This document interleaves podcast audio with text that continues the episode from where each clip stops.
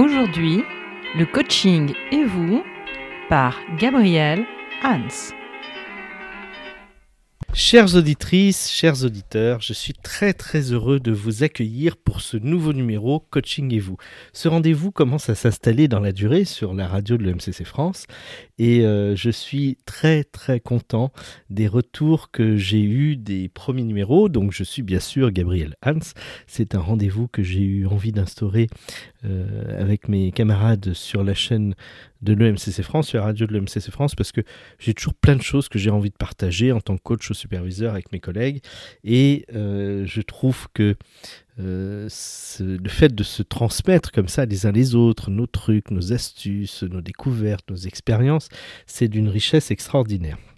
Alors aujourd'hui, je vais vous parler de quelques questions que vous pourriez poser à l'issue d'un coaching. Alors, je pars de six ou sept questions que ma collègue Christine Baudot, qui anime avec moi euh, des sessions au DFFSU de Paris 8 sur la pratique du coaching, euh, propose à ses étudiants à l'issue des coachings. Et je vais enrichir de mes propres questions. Mais en, en écoutant ce qu'elle disait, je me suis dit, oui, c'est vrai qu'il y a plein de questions que l'on peut amener en fin de coaching pour aider finalement le client à capitaliser au maximum de ce qui s'est passé pour lui. Alors elle dit, à l'issue de ce coaching, vous pouvez lui poser comme question, que souhaitiez-vous aborder, résoudre, euh, etc. Qu'avez-vous réussi à faire?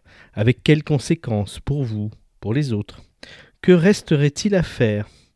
Comment le ferez-vous après le coaching? Voilà quelques exemples de questions. Et j'ai envie d'en rajouter un certain nombre d'autres. Alors, elles ne sont pas forcément dans un ordre précis. Hein. À vous de voir comment vous auriez envie de les articuler. Mais vous pouvez, par exemple, demander à votre coaché qu'est-ce que vous ne, ferez plus comme avant à l'issue de ce coaching? Autre euh, option, quelles nouvelles ouvertures ou perspectives ce coaching vous a-t-il ouvert? Ou encore, qu'est-ce qui vous a le plus amusé dans ce coaching? Ou qu'est-ce qui a été le plus difficile pour vous? Vous pouvez encore demander à la personne qu'est-ce qui a été le plus apprenant dans cet accompagnement dont vous avez bénéficié. Vous pouvez également lui poser comme question auriez-vous envie de bénéficier d'un autre coaching un jour? Qu'est-ce que vous aborderiez peut-être différemment à l'occasion de ce nouveau coaching? Peut-être imaginez-vous de nouveaux critères, des critères un peu différents pour choisir ce futur coach aussi.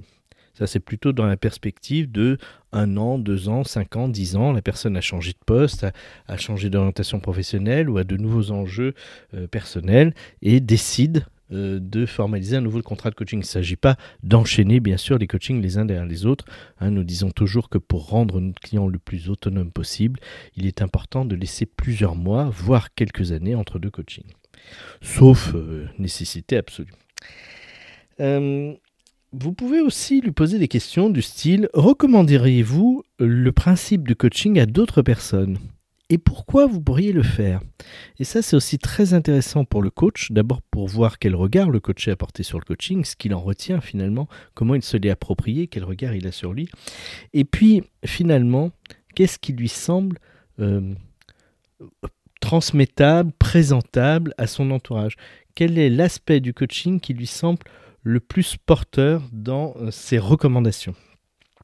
Ça peut être aussi un indicateur très intéressant du coach sur comment le coaché le voit lui-même, non seulement son métier, mais lui-même, puisque nous, vous savez que nous sommes à la fois, nous exerçons à la fois le métier de coach en tant que technicien, et que nous sommes aussi coach professionnel, puisqu'il implique toute notre identité et notre histoire.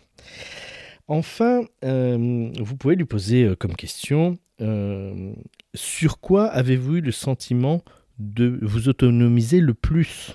Ça aussi, c'est un élément intéressant pour connaître un peu le regard finalement qu'il a porté sur son parcours et ce qu'il retient de celui-ci.